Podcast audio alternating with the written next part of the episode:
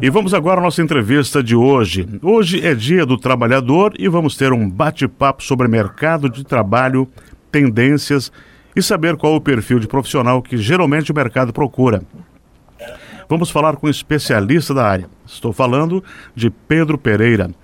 Ele que é sócio da Euroconsulting e diretor de Gente e Gestão da Metal Group. Pedro, bom dia, seja bem-vindo. Bom dia, bom dia, bom dia, Joinville, região.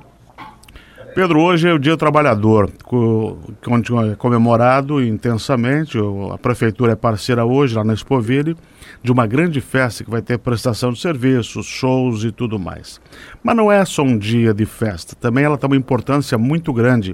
Qual é a importância do Dia do Trabalhador para a nossa sociedade? Eu vejo que é, todas as datas comemorativas, né, elas servem para reforçar algum sentimento, alguma ideia, algum conceito, alguma necessidade, né? E já há algum tempo nós estamos é, comemorando o Dia do Trabalhador para relembrar, né? não só relembrar, mas ver como nós tratamos os trabalhadores, né? quais são as, as suas reivindicações, quais as dificuldades que esses trabalhadores encontram, né? Então, o objetivo maior é sensibilizar para uma causa, sensibilizar para a causa dos trabalhadores. Né? E, e, em resumo, é isso, é esse é o objetivo e está comemorando hoje o primeiro de maio, né? Como é comemorado também todos os anos. Pedro, vamos falar um pouquinho sobre o mercado. Nós passamos um período difícil aí. Uh, e hoje, como é que está? Está aquecido? Eu vejo que muitas empresas de RH uh, eh, publicam uh, ofertas de trabalho. O próprio CEPAT, que é um órgão ligado à prefeitura, às vezes tem 300, 400 vagas. Como é que está a tendência hoje do mercado? É, eu trabalho numa empresa, numa indústria, né, e, e eu percebo muito, né, eu estou há mais de 40 anos nessa área de recursos humanos.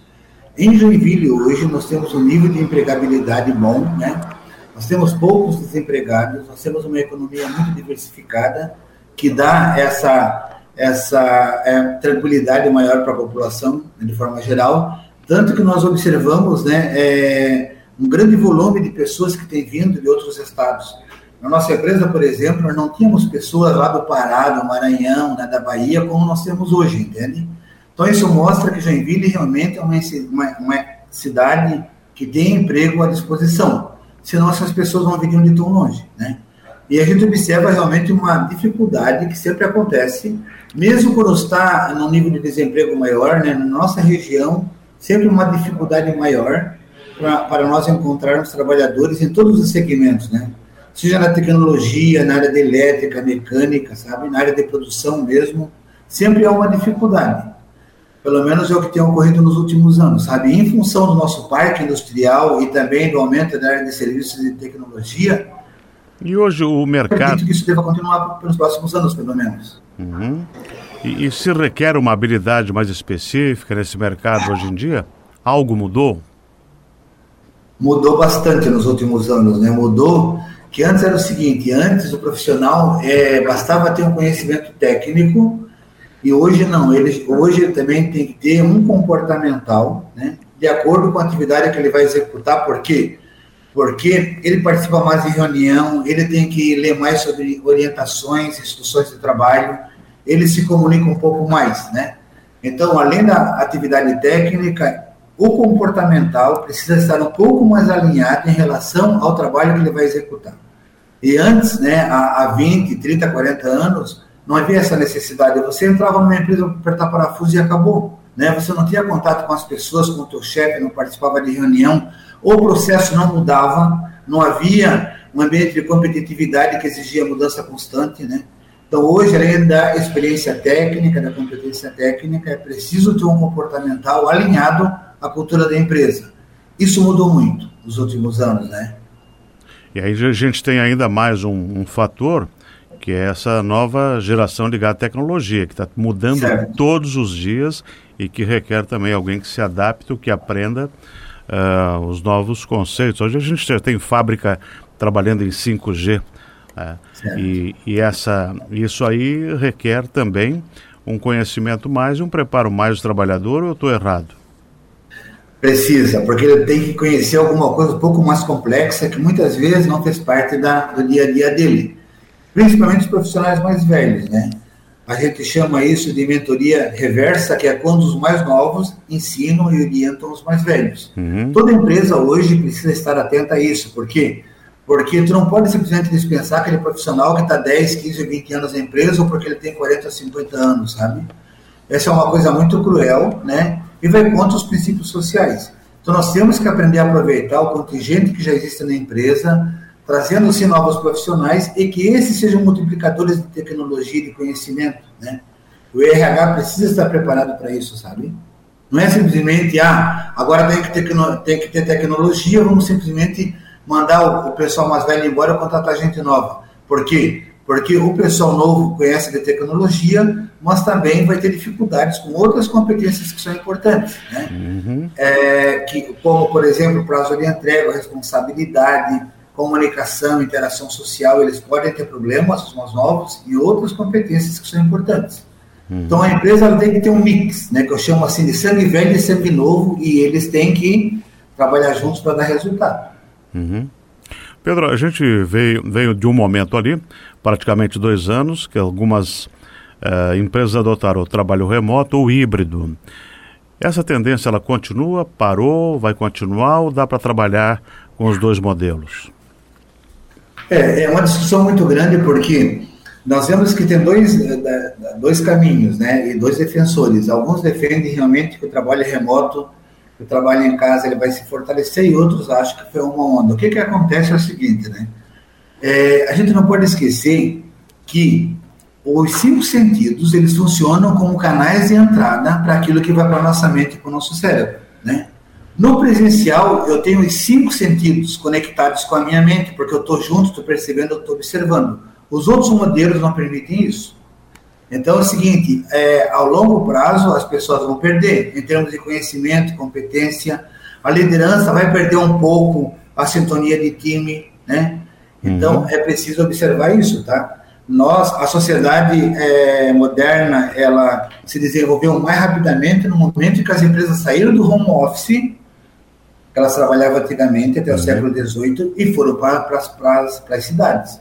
Ali houve um desenvolvimento da tecnologia, da indústria, né?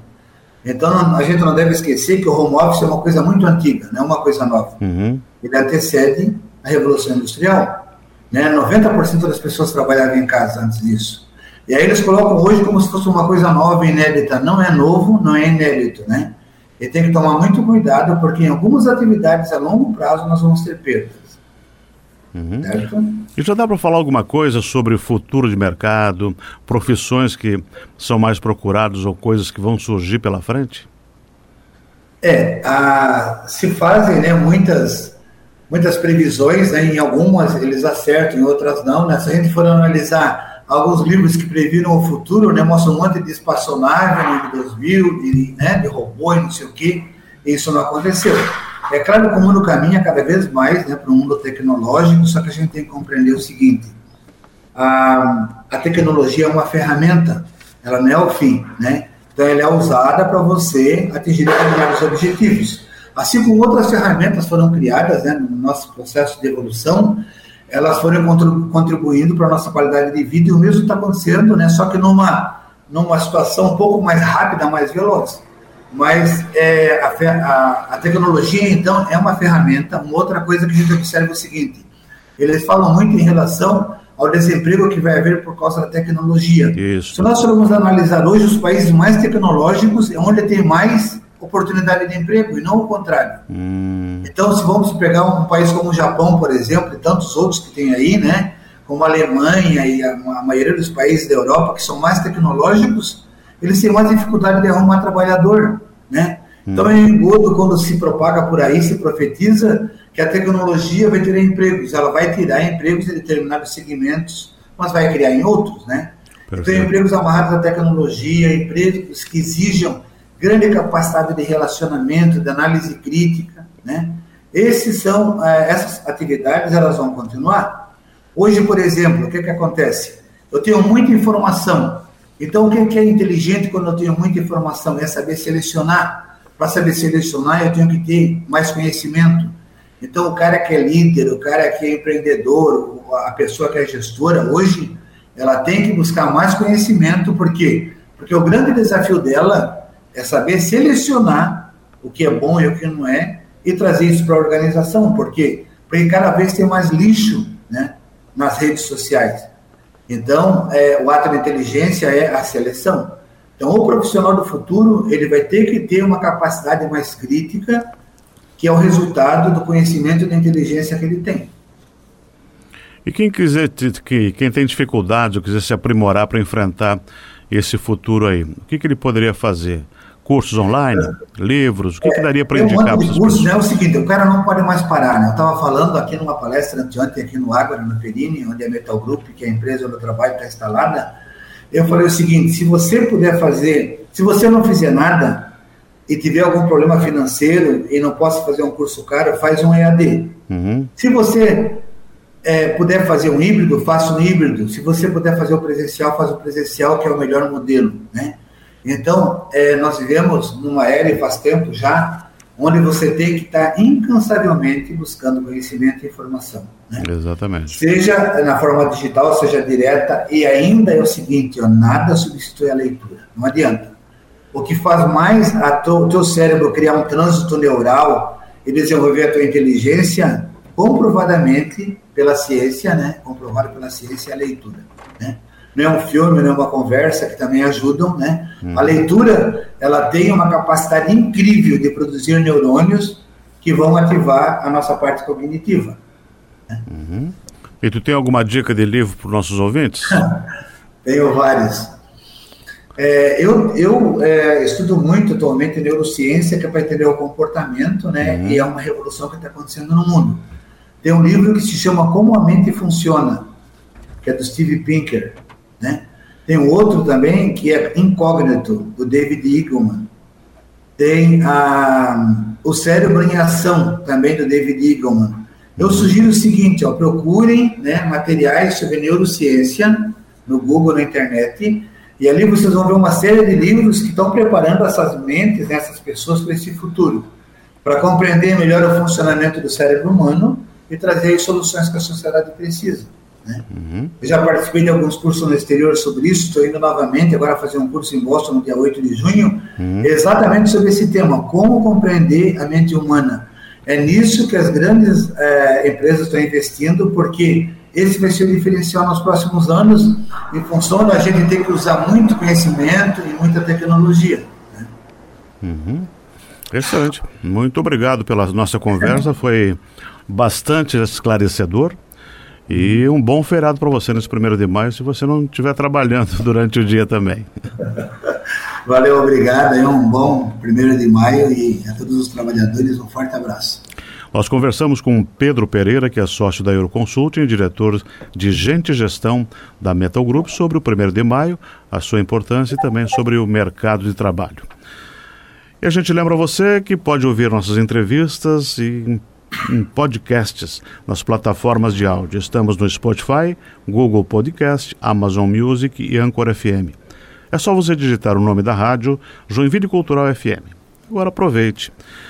E o Papo em Dia termina por aqui.